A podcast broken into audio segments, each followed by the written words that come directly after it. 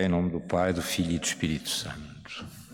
Senhora Nossa, nossa Mãe, Mãe da Igreja, Mãe de todos nós, Mãe dos perdidos, eh, te pedimos que guies também este nosso encontro, que seja também para aumentar a nossa devoção.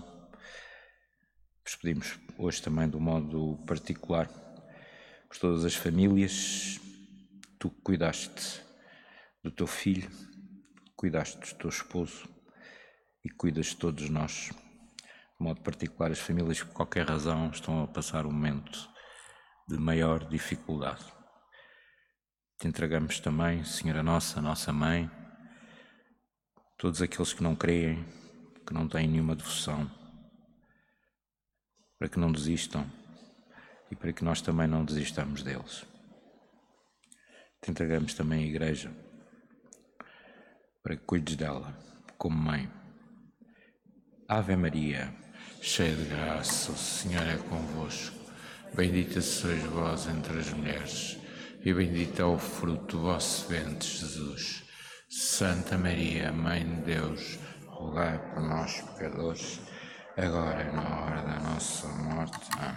Mãe da Igreja. Muito bem, então, muito boa noite a todos. Uh, começo por agradecer também o convite que me fizeram para uh, ajudar também na, na, apresentação deste itinerário devocional tão bonito. E já não é a primeira vez que o faço. Aliás, ainda ontem fiz em Passo de Arcos, mas também já estive aqui com outro capítulo, salvo erro o terceiro, se a memória não me falha.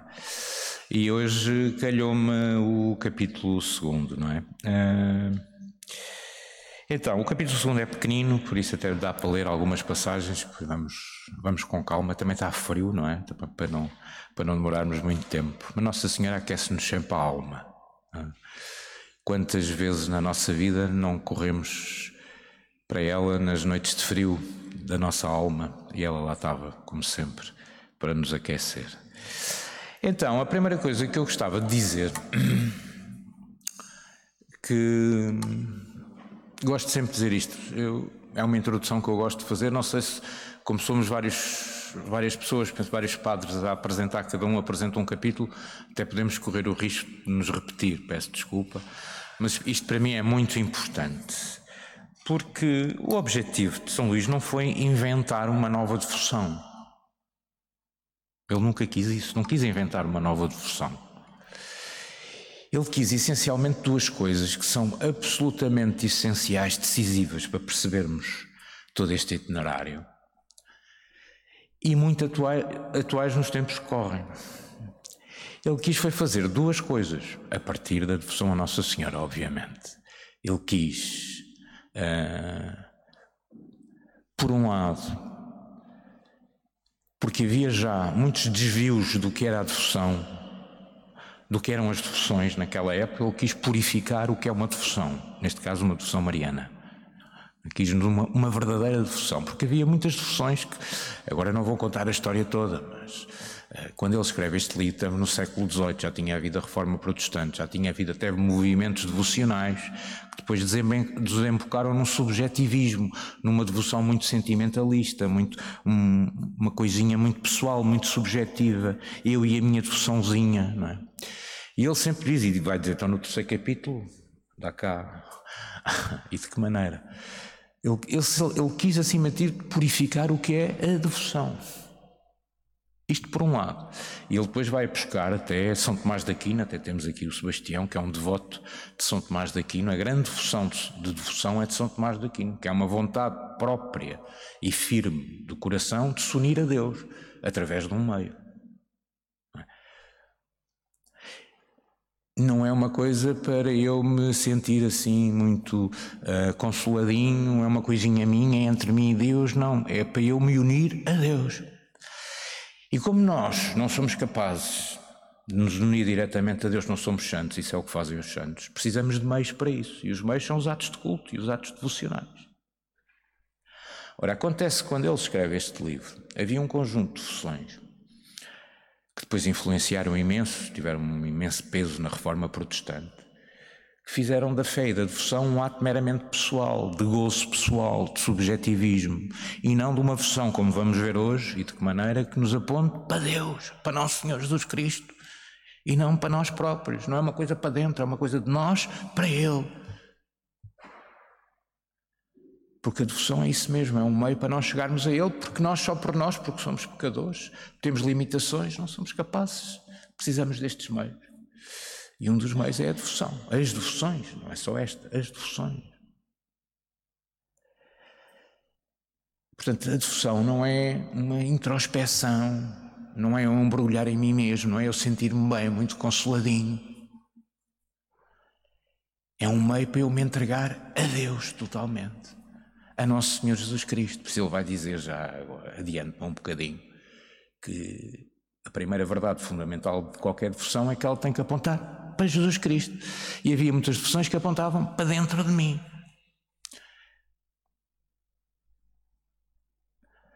Ele quis purificar isso. E depois quis fazer outra coisa, que ele hoje também, no capítulo 2, também fala disso. Porque também havia muita gente que achava que as devoções eram assim uma coisinha da religiosidade popular, não tinha interesse. Então as Marianas, é?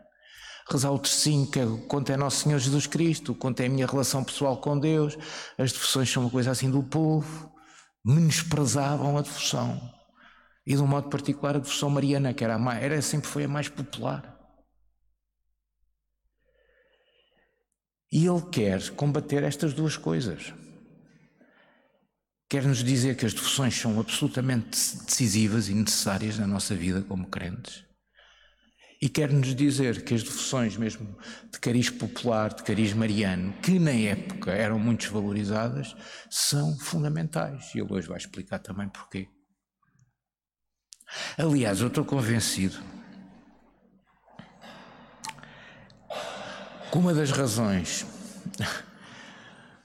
porque esta onda secularista, esta onda de, de, ausência de Deus nesta Europa foi porque nós despre, desprezámos completamente a religiosidade popular e as devoções até marianas. Porque entrou uma onda intelectualista que não eram precisas essas coisinhas, essas devoções, que isso é coisa do povo humilde e analfabeto, é? principalmente ali nos anos 70, 60, a partir dos anos 60 e pusemos de parte tantas formas devocionais e até as ridicularizámos, até na própria igreja.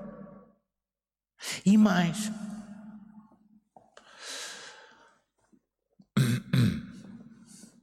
Desculpem lá, está assim nesta posição, isto é um ambão, faz-me um bocado de impressão, mas também hoje não é missa, portanto posso. E foi uma coisa a que eu dediquei parte, uma, por razões que eu não vou contar, não, não vale a pena, mas dediquei o meu estudo a isso. Eu estou absolutamente convencido. Não é que eu seja muito convencido, está bem? Mas estou absolutamente convencido que uma das razões porque em Portugal,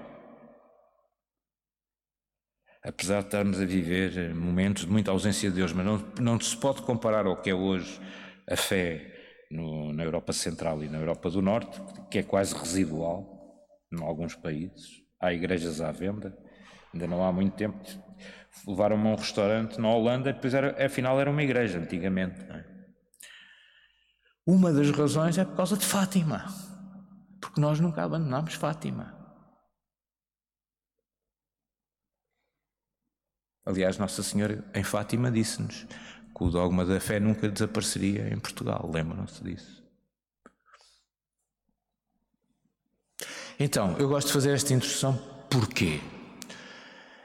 Porque até porque hoje também há muitas devoções que, em vez de nos apontarem para Ele, há muitas formas devocionais, acaba por ser uma introspeção, uma oraçãozinha pessoal, uma coisinha para dentro. Não é que isso seja mau, mas não, não é verdadeira devoção.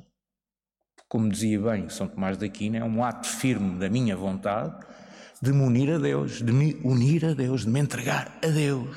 É para ser de Deus, não é para ser para mim, para me consolar. O inferno está cheio de gente consoladinha. E há aí umas devoçõezinhas que a gente torna só nossas, são assim, parece umas cocegazinhas na alma, não é? Mas isto não é para fazer cocegazinhas na alma, é para, nos entre... é para entregar a nossa alma a Deus. E depois, por outro lado, também é muito boa gente que acha que as devoções não são precisas para nada. basta a minha relação com o nosso Senhor Jesus Cristo, pessoal, isso acaba sempre mal. Nós precisamos destes meios para nos ligar a Deus. Chamados, como dizia também São Tomás daqui, nos atos da religião, não é? O culto, as devoções, o terço, enfim, essas coisas todas. E há muita gente que diz, ah, isso não interessa nada. É eu e a minha fé, é eu e Deus. Tu e Deus, sozinho, por ti não vais lá. E é por isso que este livrinho, que é mais que um livrinho, é um itinerário espiritual, é tão atual hoje. E feita esta introdução, podemos ir então ao, ao nosso segundo capítulo. Não sei se perceberam como esta minha introdução e como eu acho que isto é importante e absolutamente decisivo. Porque já tem uma, não há uma devoção nova. Não há uma devoção nova aqui. Há uma devoção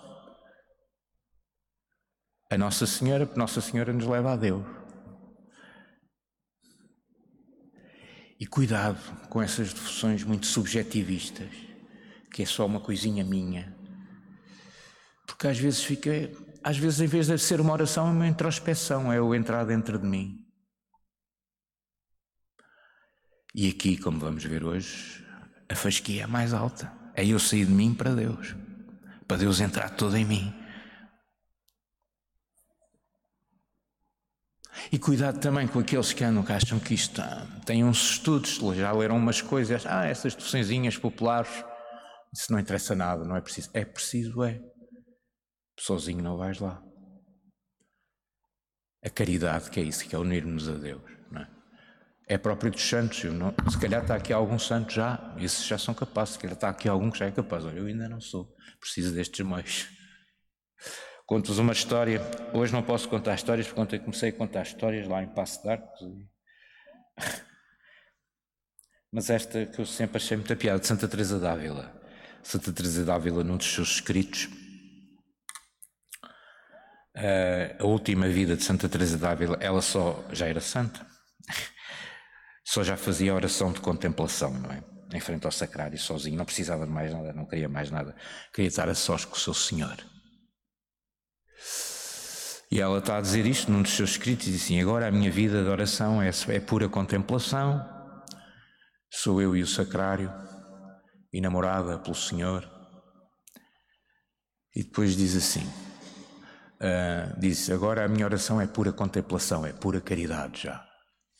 Ponto final. E depois acrescenta: uh, Demorei 20 anos a conseguir isto, porque durante 20 anos precisei das mediações. Eu estou com as apps, já lá vão 56, ainda preciso delas.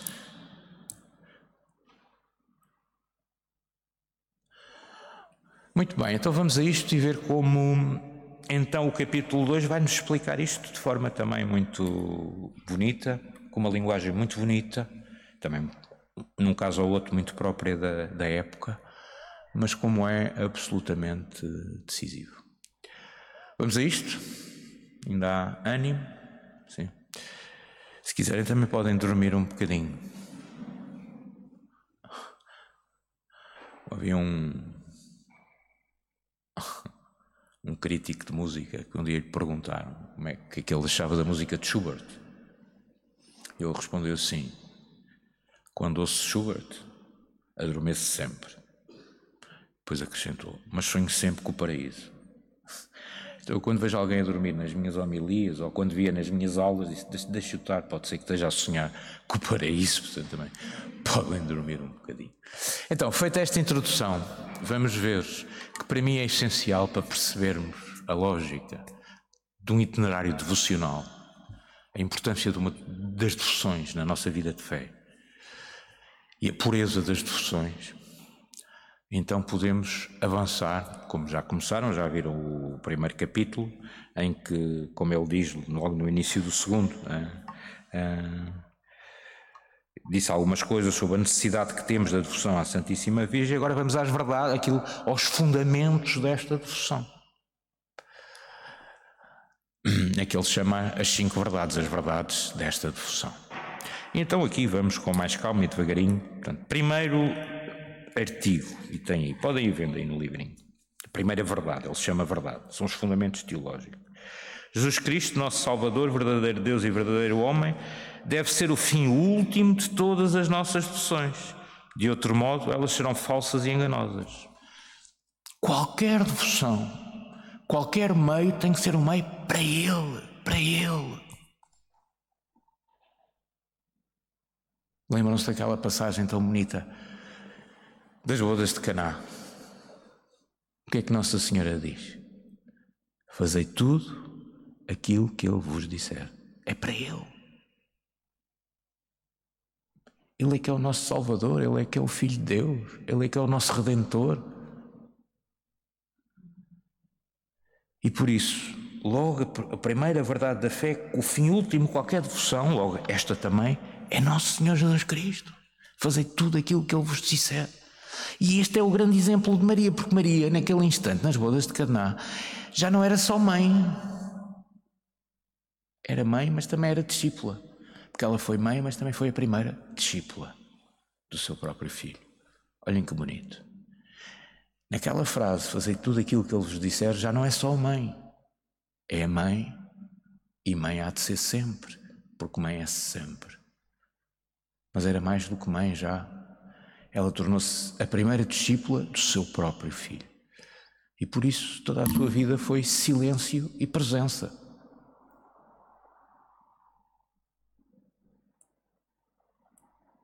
Fazei tudo aquilo que ele vos disser. É para ele, ela veio para ele.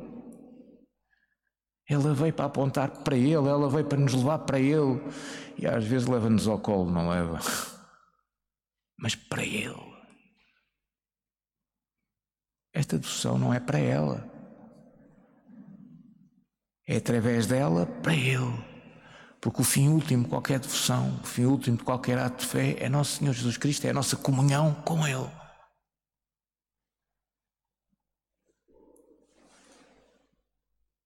E por isso, logo a primeira verdade, chama-lhe verdades fundamentais, é esta.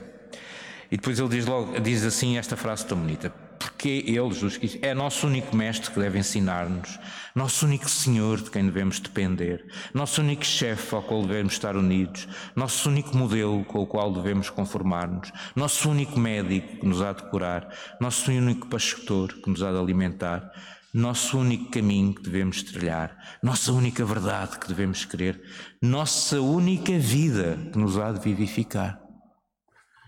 Eu sou o caminho, a verdade e a vida. Uma devoção é para darmos a nossa vida àquele que é a própria vida. E quem melhor do que aquela que trouxe no seu ventre a própria vida para nos ensinar o caminho?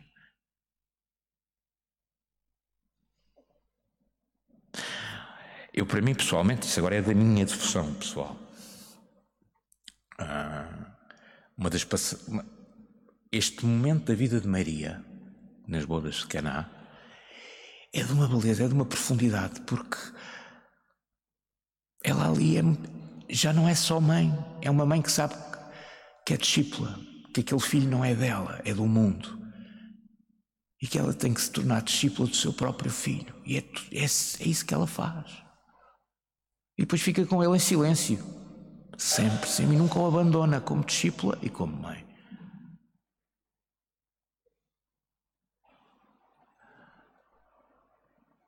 E por isso, qualquer devoção, e esta também, tem que nos apontar para Ele. Porque Ele é que é a nossa vida, Ele é que é o nosso caminho, a verdade e a vida. Uma devoção que nos desvie de Jesus Cristo é uma falsa devoção. Ou não é uma devoção cristã, se quiserem. É outra coisa qualquer.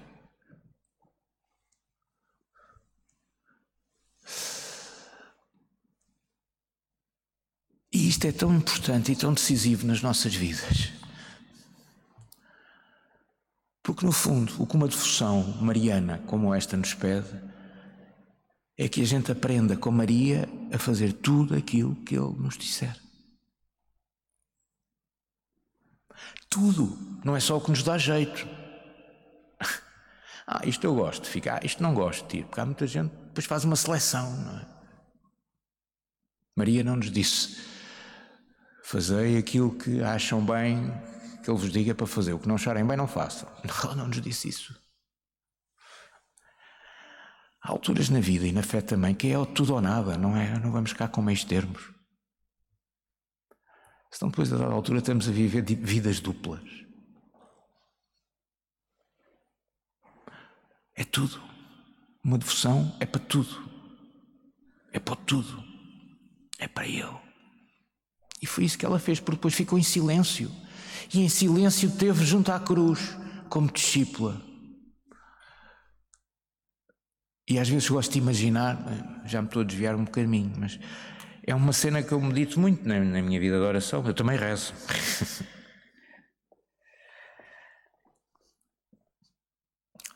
Maria junto à cruz. Estão a ver a cena?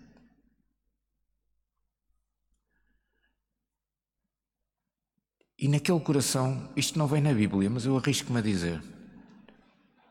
Está aqui o Padre Mendes, se eu disser alguma heresia, faz-me assim um sinal.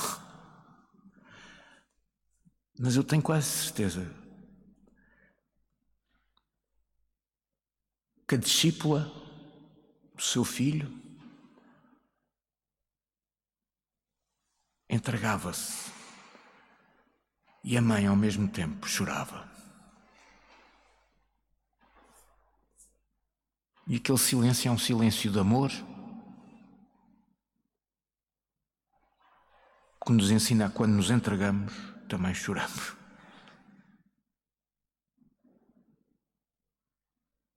Porque junto à cruz estava a mãe a sofrer a morte do seu filho. Mas também estava a discípula a dizer: é para fazer tudo como ele disse, então estas lágrimas eu também tenho que derramar por ele.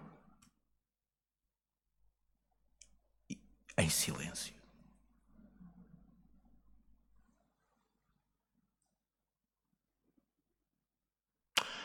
Então, primeira verdade fundamental, se quiserem numa linguagem mais pomposa, fundamento teológico, não é? como alguns lhe chamam, tem que apontar para ele. Não é?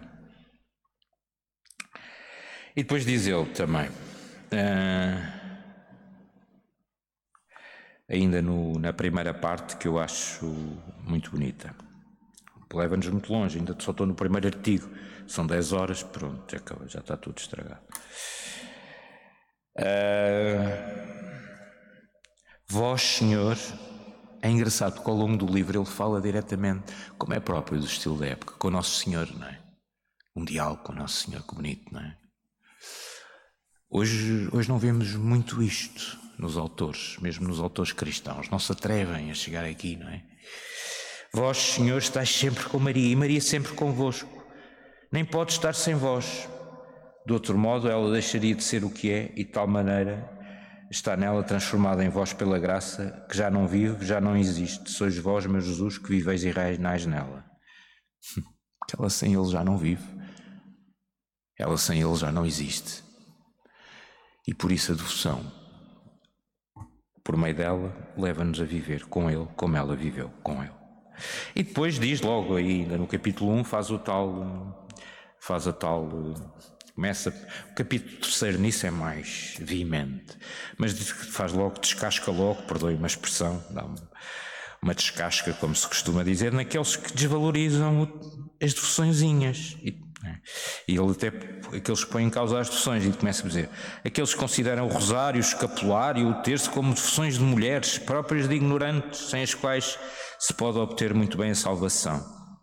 E depois ele pergunta, e esta pergunta é tão, é tão bonita: uh, Poderá alguém agradar-vos sem fazer todos os esforços para agradar a Maria? A devoção à vossa mãe impede a vossa? Não, não impede, proporciona.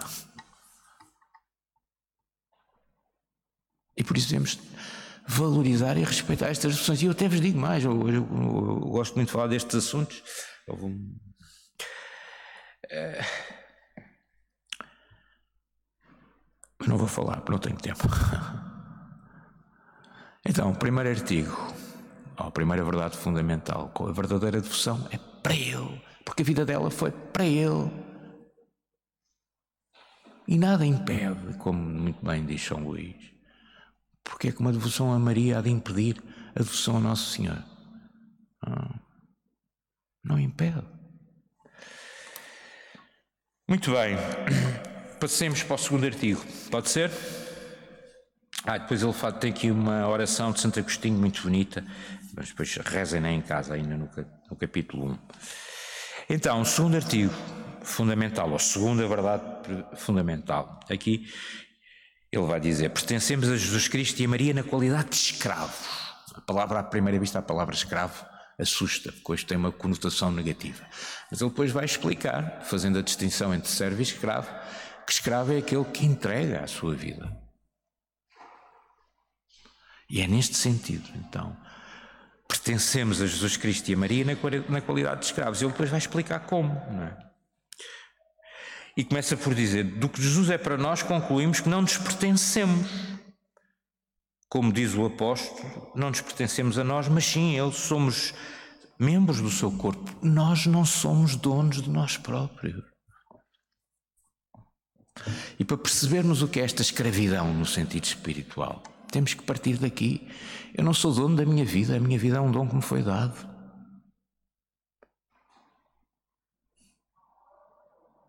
A minha vida não me pertence, eu administro-a. É dom de Deus. Vem do Pai. E isto é tão fundamental, porque um dos problemas deste tempo é que nós achamos que nós podemos tudo. Eu sou dono de mim, então eu posso tudo. É como eu quero, como eu gosto, como eu acho. Mas não é. E mais, um dos problemas do mundo hoje é que se o centro da vida sou eu, se eu sou o dono da minha vida, o outro é um limite à minha liberdade. Em vez de ser um irmão, às vezes é um impedimento, é uma ameaça. Esta cultura do eu, esta cultura do egoísmo, transforma o outro não num irmão, mas numa ameaça. Porque se eu sou o centro e eu posso tudo, o outro pode ameaçar tudo aquilo que eu posso. Mas se eu administro a minha, vida, o outro é alguém comigo me ajuda a administrar a vida. E estamos a pagar hoje em dia um preço tão caro por esta cultura do eu, de que eu, a, a vida é minha. Na hora da morte, a vida é nossa. Alguém sabe se está vivo amanhã?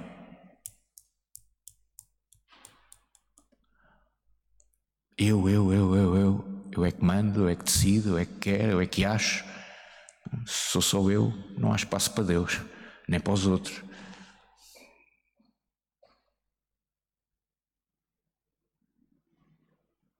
E por isso ele vai citar aqui muito bem São Paulo a dizer: Já não sou eu que vivo, é Cristo que vive em mim. Tudo o que eu tinha como lucro agora considero uma perda, porque.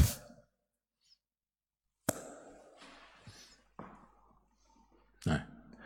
Hoje vemos também este mito da independência. Ainda ontem disse isto e agora lembrei-me. Já reparou, hoje toda a gente quer ser independente, independente, independente. Ah, claro que é bom sermos independentes, claro que é. Mas já pensámos bem. É que se não percebemos isto, não percebemos o que é que ele nos quer dizer como escravos. Já pensámos bem que os momentos mais decisivos da nossa vida são momentos de total dependência.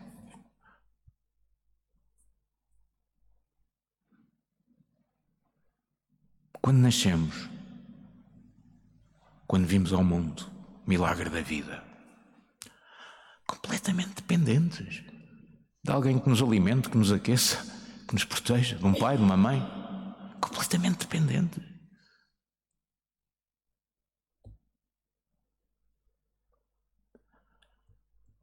Momento da morte, podemos alguma coisa na hora da morte, estamos completamente dependentes. Não nos salvamos a nós próprios. Estamos completamente dependentes, neste caso, da misericórdia de Deus. Não podemos nada naquela hora. Podemos ter tudo, mas naquela hora não podemos nada. O Papa Francisco outro dia utilizou uma expressão assim forte que ele às vezes diz que não consta que no, atrás do carro funerário vai, vai um caminhão de mudanças. Não vai. Às vezes nem os amigos que a gente pensava vão, quanto mais um caminhão de mudanças. Na vida e na morte estamos completamente dependentes. E falta o terceiro momento. Qual é que é o terceiro momento estruturante da nossa vida em que estamos completamente dependentes? É o amor. Amar é depender do outro para ser.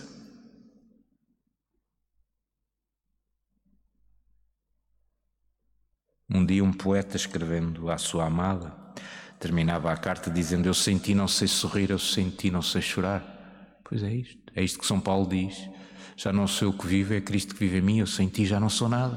Portanto, sou todo para ti. Sou teu escravo.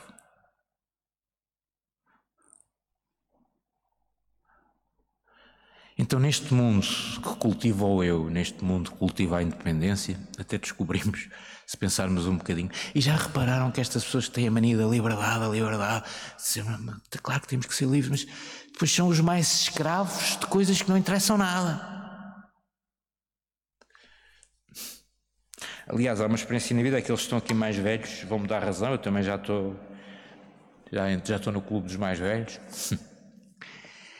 que é uma coisa que eu tenho notado em mim, já notava nos meus pais e já repararam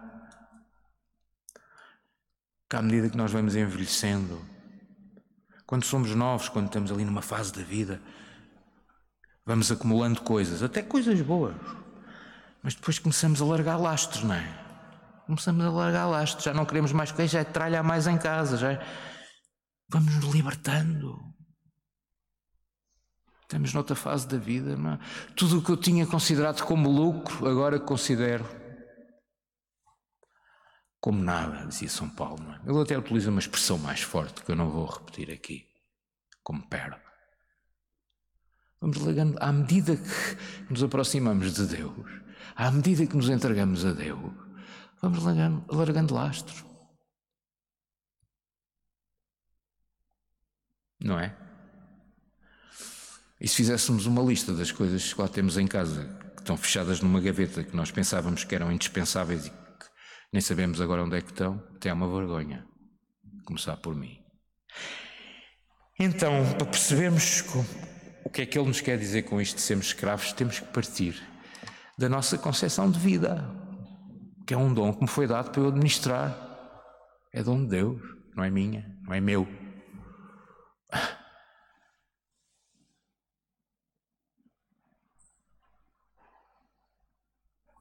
Então ele vai nos dizer, depois vai nos dar alguns exemplos bíblicos disto da pertença, de pertencermos a Deus.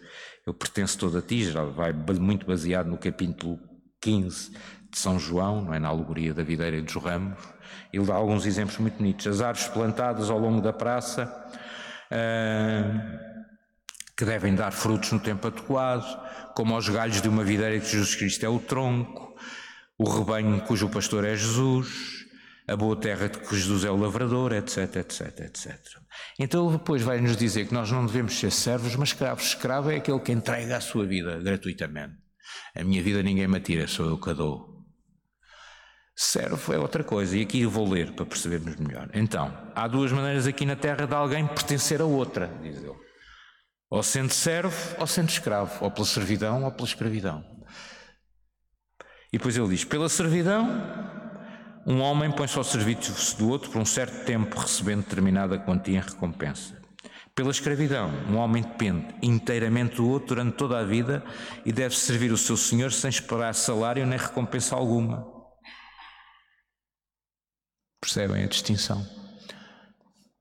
O servo é aquele que se põe ao serviço do outro, mas por, algum, por um período determinado de tempo, esperando qualquer coisa em troca ou tendo qualquer coisa em troca. O escravo é o que entrega a sua vida, eu dependo de ti, Senhor. Minha vida és tu. E é para toda a vida, durante toda a vida, e deve servir o seu Senhor sem esperar nem recompensa alguma. Isto vai ser importante para perceber, porque há algumas devoções, que é toma lá uma devoção, dá-me cá um lugarzinho no céu. Não, não, não. É uma devoção de quem quer ser escravo, de quem dou-te a minha vida toda, faz dela o que quiseres, Senhor. Pega nela e faz dela o que quiseres, porque a minha vida é tua. Não espero nada em troca. Ah, o que é que a gente pode esperar? O que é que a gente tem que dar a Deus? Ele, o que é que nós conseguimos dar a Deus para nos dar alguma coisa em troca? Deus dá-nos a sua misericórdia. Alguém tem alguma coisa para dar em troca da misericórdia de Deus? Ele até pega no nosso pecado e dá-nos em troca a redenção, só lhe posso dar. Hoje em dia temos um medo da palavra escravidão, ela também está muito. está muito desgastada, mas é este escravo é aquele que entrega a sua vida, aqui, no sentido que São Luís lhe dá. Toda. E depois ele dá alguns exemplos. Um servo não dá ao seu patrão tudo o que é, o servo exige salário pelos serviços, o servo pode deixar o patrão quando quiser, e o patrão não tem pelo servo direito algum de vida ou de Marte. Não é o nosso caso. O escravo não é assim. Se quiserem, uma linguagem talvez mais contemporânea, o Filho de Deus não é assim. Nós, como filhos de Deus, não somos assim. E isto é tão importante percebermos esta segunda verdade fundamental: é que pertencemos a Ele como servos. E depois ele diz, e diz mais à frente, uh, porque tudo o que convém a Deus pela natureza convém também a Nossa Senhora pela graça a ti. Como somos escravos do Senhor, também nos tornamos escravos daquela que se entregou totalmente ao Senhor. E diz ele de forma muito bonita. Fazer-nos escravos da Santíssima Virgem, para que deste modo nos tornarmos mais perfeitamente escravos de Jesus Cristo. Pois a lógica é sempre a mesma: Maria que nos leva a Ele. fazendo-nos escravos. Agora que já percebemos o sentido da palavra escravo aqui, entregarmos a Maria, foi ela a primeira a entregar-se totalmente. E por isso é ela a que melhor nos pode ensinar e ajudar a entregar-nos totalmente, sem pedir nada em troca. Quando Nossa Senhora diz na Anunciação, não diz, bem, está bem, eu sou, mas, ela não diz ali nenhum mas. Estou aqui, que me tens. Eis a escrava do Senhor, faça-se em mim segundo a tua palavra. Porque ela foi a primeira a fazer-se escrava. Ajuda-nos a fazer-nos escravos. E se formos escravos dela, seremos escravos dele. Se estivermos unidos a ela, estaremos sempre unidos a ele. Porque ela teve sempre, sempre, sempre. Do princípio ao fim. Quando foi fácil e quando foi difícil junto à cruz, onde é que estavam os apóstolos e os profissionais do Evangelho? Fugiram quase todos, com medo. Na hora da verdade, fugiram todos com medo. Ela ficou, mesmo chorando, ficou.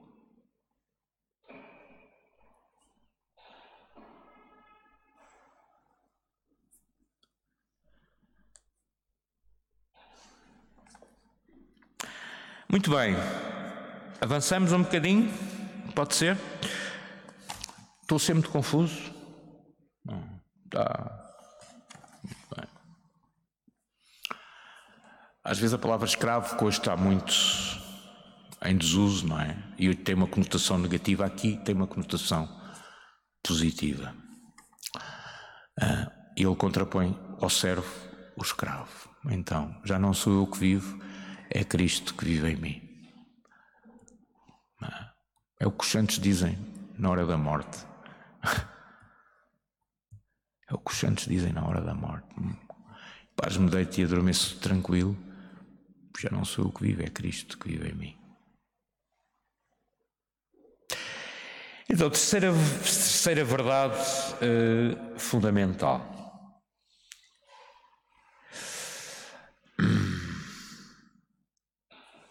Devemos despojar-nos do que há de mal em nós.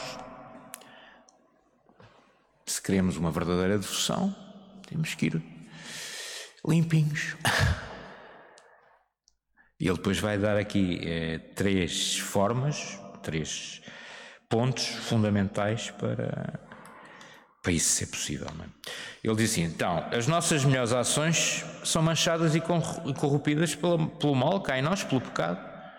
É, portanto, de grande importância uh, para conseguirmos esta união com Jesus Cristo, livrar-nos do mal que existe em nós. Ele depois vai dizer aqui três pontos fundamentais. Primeiro ponto, para despojar-nos de nós mesmos, não é? Precisamos, em primeiro lugar, de conhecer o bem, de conhecer a Deus, de pôr Deus no centro da nossa vida.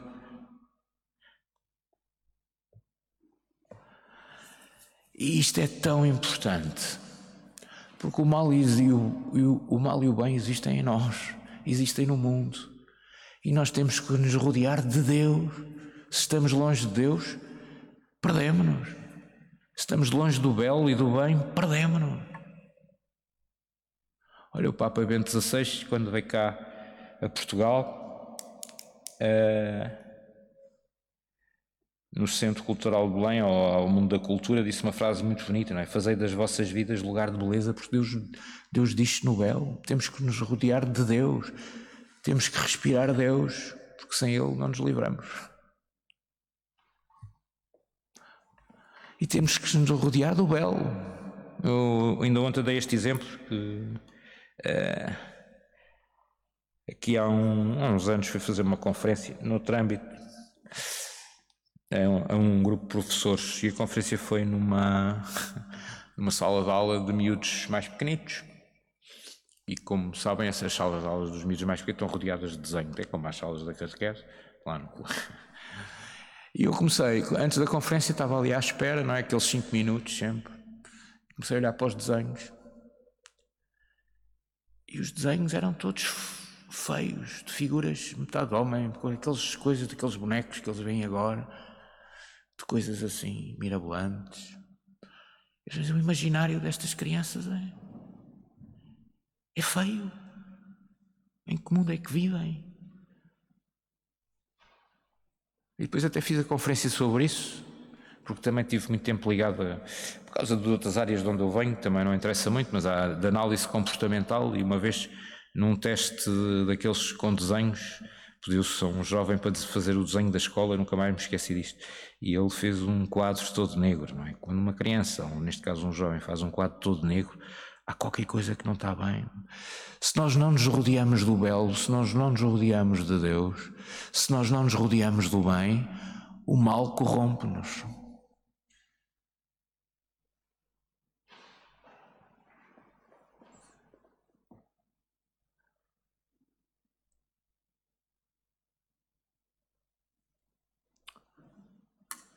Antigamente, liam-se a vida dos santos, não é? Fazia parte da leitura, a vida, a biografia dos santos. Agora o que é que a gente vê? As revistas do, da Coscovilhice, da Georgina e do Ronaldo, agora está, não, agora é a Georgina, está. Não. A Coscovilhice deste, que anda com aquela, que anda com aquele, vão mudando como quem muda de camisa. Que espaço é cá para o bem, para o belo? Para Deus. Estamos rodeados de coisas feias. Estamos rodeados de coisas que nos puxam para o mal.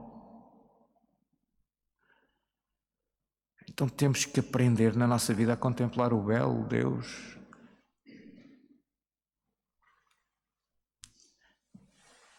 Não nos deixarmos corromper, porque depois o mal entra dentro de nós. Já, sobre isso já falarei um bocadinho mais à frente. Aqui há uns anos, uh, se calhar já contei esta história aqui, uh, mas eu pus um processo em tribunal e perdi. ah, não sei se se lembram, talvez não se lembrem, porque já foi há bastante tempo. Mas havia um concurso na televisão que se chamava Fiel ou Infiel. E era um concurso em que era um casal, então iam testar a fidelidade, portanto, ou dela ou dele. E como é que testavam a fidelidade? Tentando-os a caírem numa infidelidade. E eu pus aquilo em tribunal, porque aquilo passava na televisão para toda a gente ver. E o que eles estavam a fazer era espicaçar o bocado mal no outro. Isto é de uma perversão. Todos sabemos que nós, dentro de nós, temos bom e mau, então, mas andamos aqui para, para espicaçar o mal ou para, para espicaçar o bem. E não se deixem iludir, nós hoje estamos rodeados de coisas que não nos puxam para cima, puxam-nos para baixo.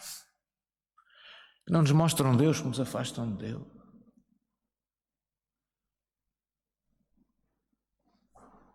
Isto E nós já aqui que estamos aqui já somos mais crescidos, já temos os nossos filtros, já temos uma história. Agora é mais da malta adolescente, o que eles veem na televisão, o que eles veem nas internet, que... aquilo eleva uma alma ou prende uma alma.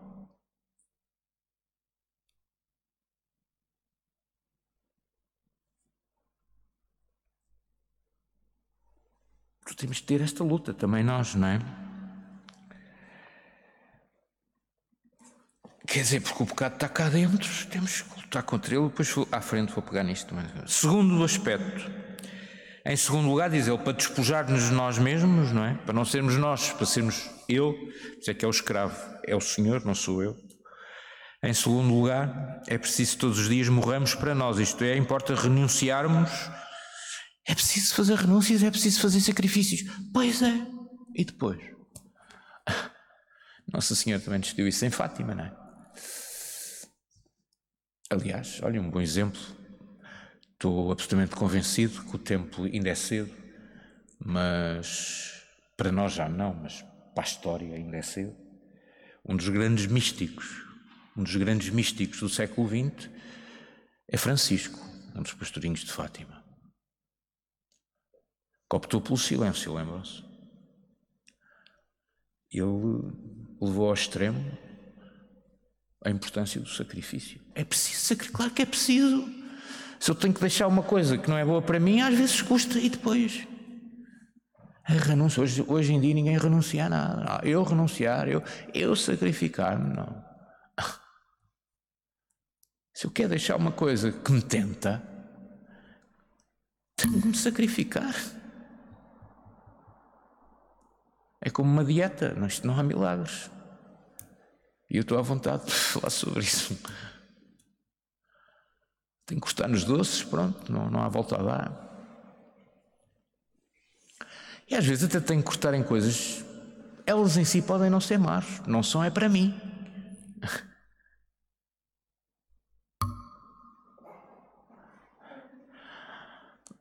As minhas palavras provocaram algum tipo de alergia, não.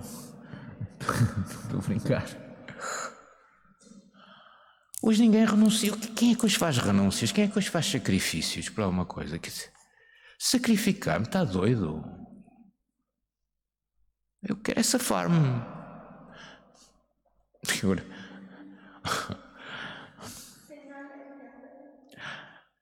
Descansa um bocadinho. Não lhe exiges esse sacrifício.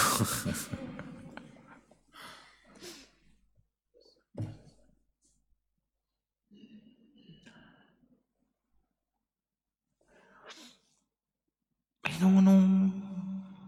Não, Senhor, na cruz. A cruz foi difícil. Ou foi o mar de rosas? Não, ele chorou, derramou sangue, lágrimas, sofreu. Algum de nós conhece amor sem dor? É que se conheça, diga-me, porque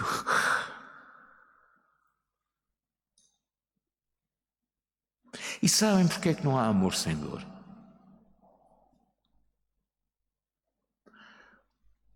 Porque o maior exemplo de amor é Cristo pregado numa cruz. E custou muito, levou bofetadas. Foi chicoteado, foi humilhado. Imaginem, só um bocadinho rápido no meio da praça pública, despirem-no, cuspirem-no, chicotearem-no, porem-lhe uma cruz às costas. Custou. Ah, pois custa.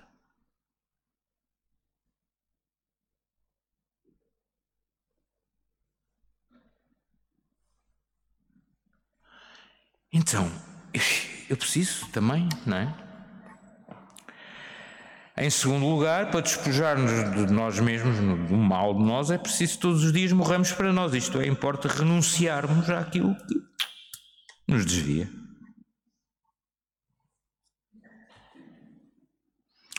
Em terceiro lugar, ele aqui vai dizer uma coisa: é preciso escolher entre todas as devoções à Santíssima Virgem a que nos leva com mais certeza é este caminho de despojamento de nós. Ele diz que é, é, esta é a melhor. Eu aqui atrevo-me a discordar um bocadinho. Não dele, dizer, a melhor é aquela que eu faço com verdadeira devoção.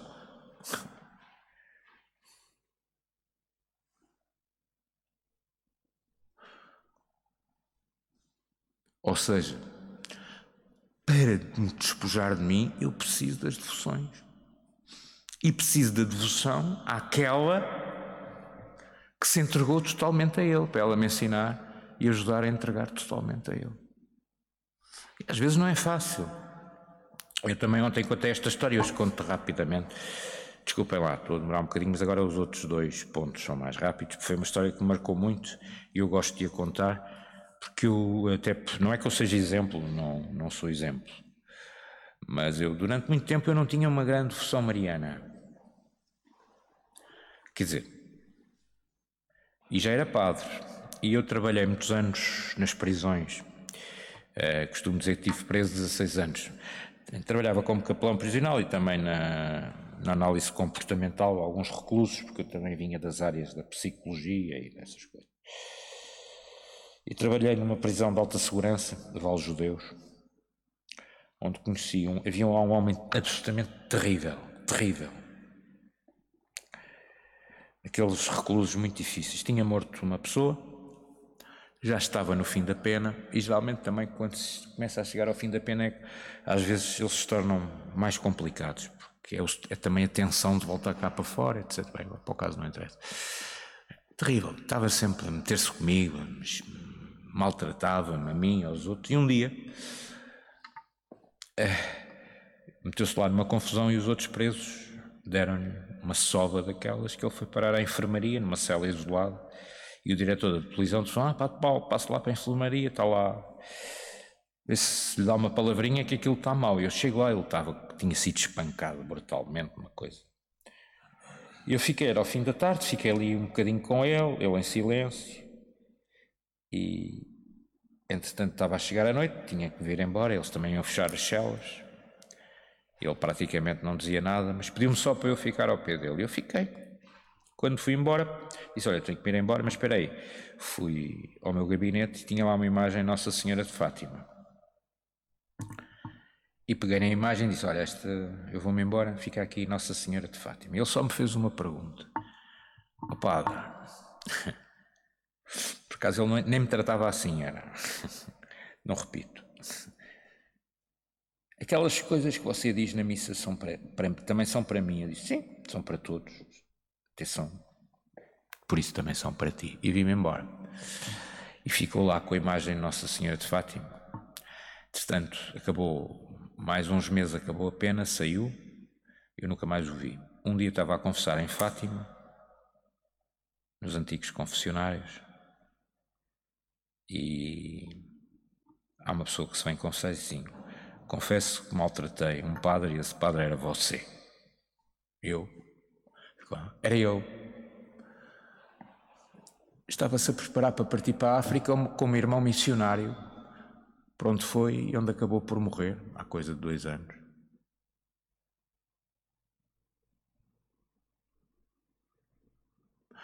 Um assassino que numa noite escura da sua vida, ao lado de Maria, encontrou o caminho e acabou a ajudar o próximo numa terra em África, como irmão leigo missionário.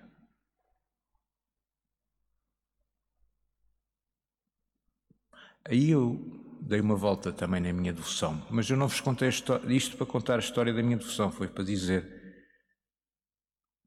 até nos podemos livrar dos nossos crimes. Que amor é este?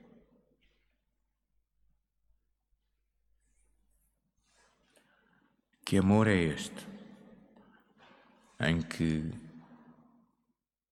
a misericórdia nos limpa todos os nossos crimes quando nos entregamos? Podemos despojar-nos do pior que há em nós, a morte, neste caso de uma rapariga.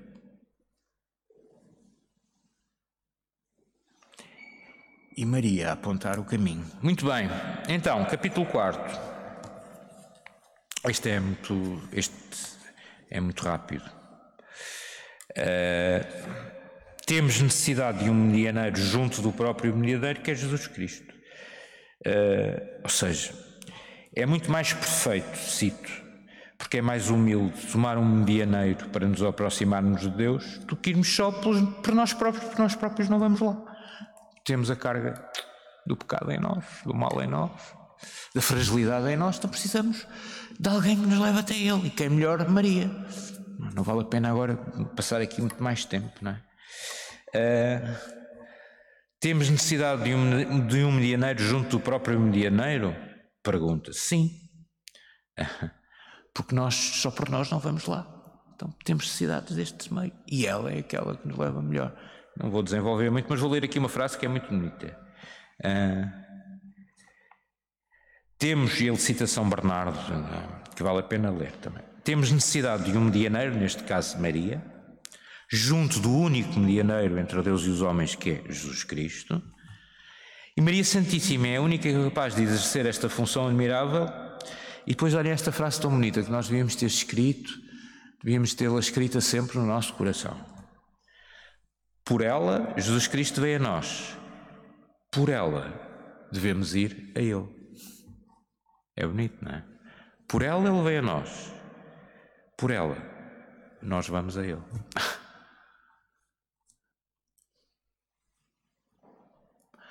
Quem acha que consegue percorrer este caminho sozinho já está perdido antes de começar a correr.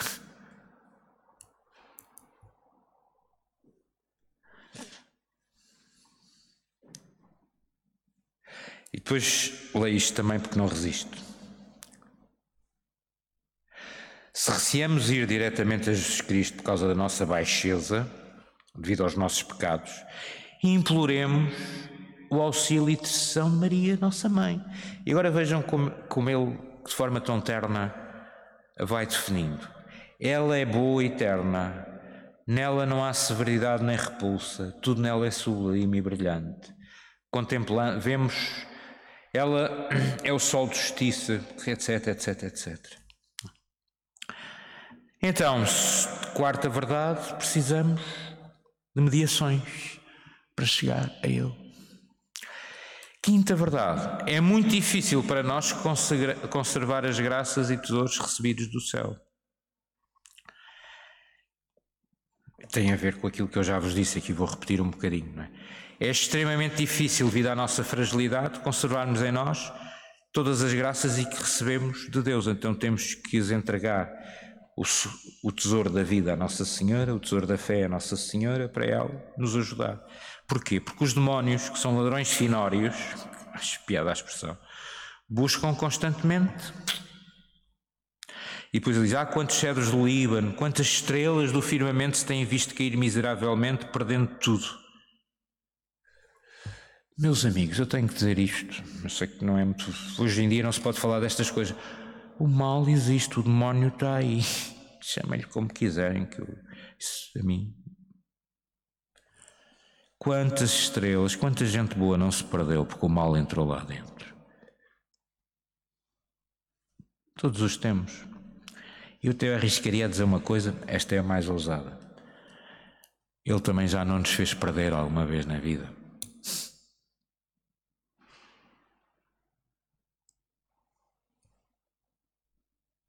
E sabem uma coisa, aqui, esta fila sabe que eu digo isto muitas vezes na missa.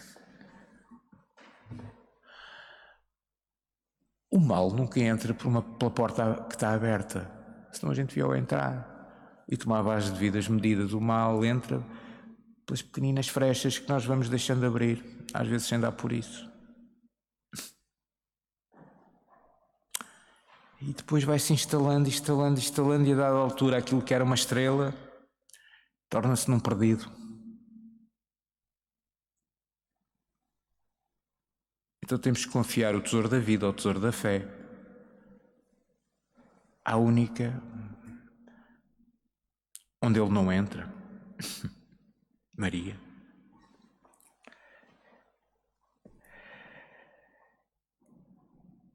Confiar o tesouro à Santíssima Virgem Maria.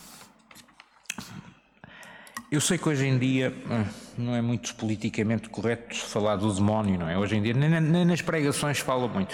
Por acaso eu sei, está aqui o Padre Mendes, eu sei que ele fala disto, que já o tenho ouvido em vários sítios, em vários fóruns, ainda bem, com um jovem sacerdote, porque a grande vitória do mal é fazer-nos acreditar que ele não existe, ou que nós podemos lutar contra ele sozinhos.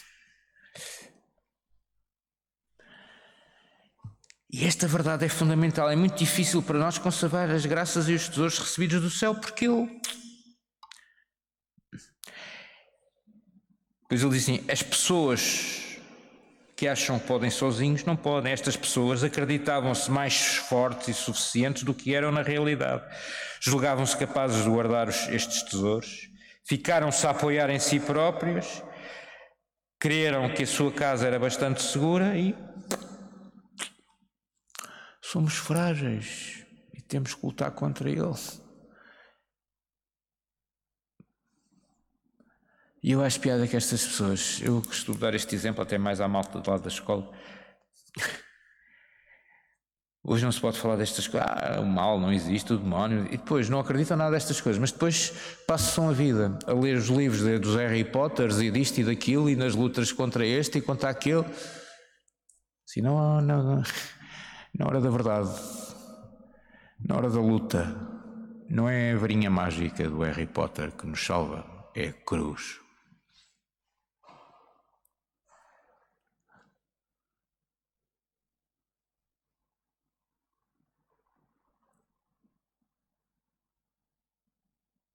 E por isso é muito bem lembrada esta verdade fundamental, que é extremamente difícil vir à nossa fraqueza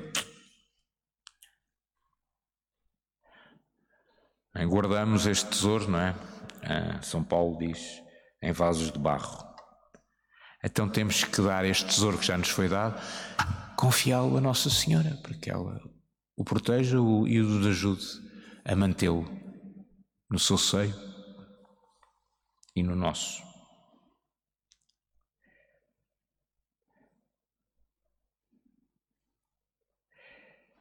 Depois diz assim, ele termina, ah, se tivessem conhecido a devoção admirável que vou expor em seguida, nos próximos capítulos, teriam confiado o tesouro à Virgem poderosa e fiel que o teria guardado como seu próprio bem. Ela quer nos guardar como seus e guarda-nos. Porque ela quer nos guardar como seus. Porque não quer que mal nenhum nos aconteça. Muito bem. Tá, vou terminar. Está terminado. então, não sei se vos ajudei aqui na leitura deste segundo capítulo. Depois, agora no terceiro, vem. Uh, sobre a verdadeira devoção, explicando o que é que não é uma devoção, é muito veemente, mas o mais importante verdadeiramente para mim deste segundo capítulo é percebermos estas cinco verdades, estes cinco pilares em que assenta toda a, toda a devoção, em que toda a devoção deve assentar. Primeiro, Jesus Cristo é o fim de qualquer devoção, desta também. Segundo, queremos nos entregar a Ele totalmente, como Maria fez, por isso ela, melhor do que ninguém, nos pode ensinar, e, e a maneira que temos de fazer isso é entregar-nos a ela para ela nos levar ao Pai. Terceiro, Artigo 3. Para isso é despejar-nos do que há de mal em nós. Eu sou muito sensível a isso, sabe? Eu, sou, eu, eu ali, a paróquia de Estoril tem um colégio. Uh, e eu estou lá quase todos os dias com a miudagem. E às vezes custa-me esta geração, este adolescente, esta gente nova. Há uma máquina montada, principalmente com interesses comerciais, e não só Podes desviar para o mal.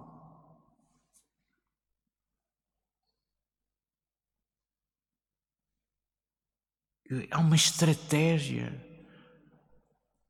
montada. Podes desviar para coisas que não levam a nada, para destruir a família, para destruir os valores, para alterar tudo. Os nossos... Há uma estratégia. E eu vejo a luta que esta gente nova tem que fazer, porque ainda há, estão aqui catequistas que estou farto de dizer isso, quer dizer, eles estão 50 minutos connosco, depois estão o resto do tempo bombardeados por coisas que.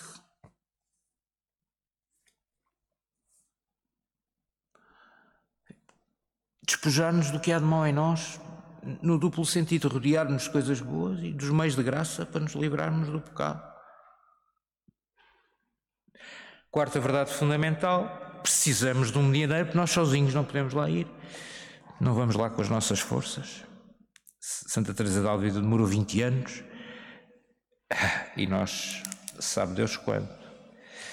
E quem melhor do que aquele, porque a gente às vezes esquece disso, a gente existe, mas quem é que foi a primeira a entrar na glória dos céus?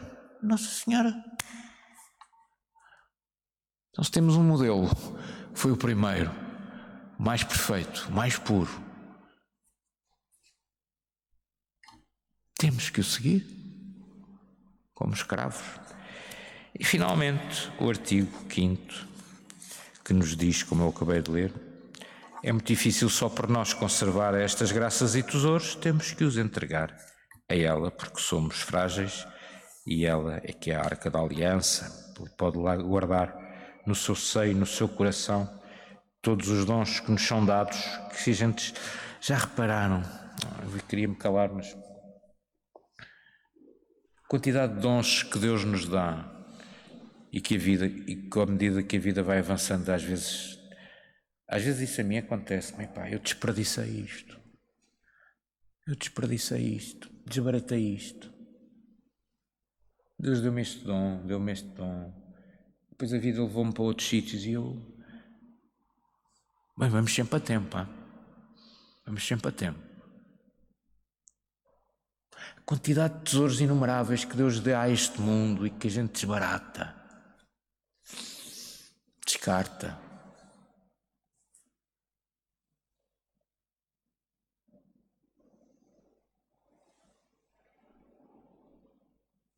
A começar pela vida.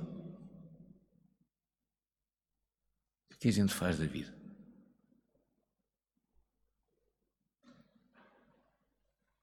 Andamos a brincar com o fogo, sabem?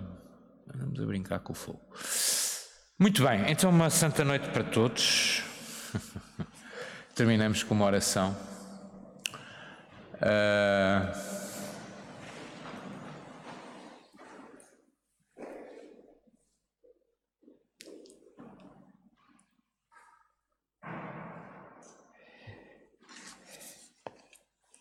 Vou ler aqui esta oração de Santo Agostinho que eu acho tão bonita.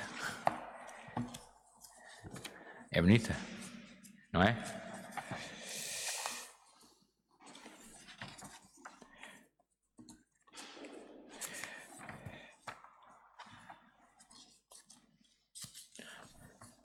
Então, também, Sebastião, hein? começar com São Tomás de Aquino e acabar com Santo Agostinho, que noite! Então, pedindo também intercessão. Nossa Senhora por todos nós e pela vida, pela vida, querem acabar com ela, o dom mais precioso que Deus nos deu. Vós sois, ó Jesus, o Cristo, meu Pai Santo, meu Deus misericordioso, meu Rei infinitamente grande. Sois meu bom pastor, meu único mestre, meu auxílio cheio de bondade, meu pão vivo, meu sacerdote eterno, meu guia para a pátria, minha verdadeira luz, minha santa doçura, meu reto caminho, sapiência minha, minha pura simplicidade, minha paz e concórdia. Sois, enfim, toda a minha salvaguarda, minha herança preciosa, minha eterna salvação. Ó Jesus Cristo, amável Senhor, porque em toda a minha vida amei, porque desejei outra coisa senão vós. Onde estava eu quando não pensava em vós? Há que, pelo menos, a partir deste momento, meu coração só deseja vós e por vós se abrase, Senhor Jesus. Desejos da minha alma, correi, que já bastante tardastes, apressai-vos para o fim a que aspirais, procurai em verdade aquele que procurais. Ó Jesus, anátema seja quem não vos ama. Aquele que não vos ama seja repleto de armaduras. Ó doce Jesus, sede o amor, as delícias, a admiração de todo o coração, dignamente consagrado à vossa glória. Deus de meu coração e minha partilha, Jesus Cristo, que em vós meu coração desfaleça, e sede vós mesmo a minha vida.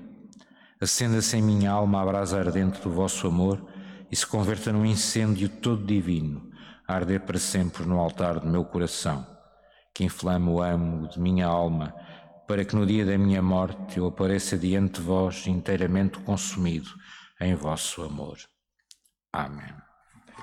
E que bonito que seria que, como Maria, na hora de partir para o céu, no seu leito da sua dormição, pudéssemos dizer: Em paz me deito e adormeço tranquilo, porque sou todo vosso Senhor.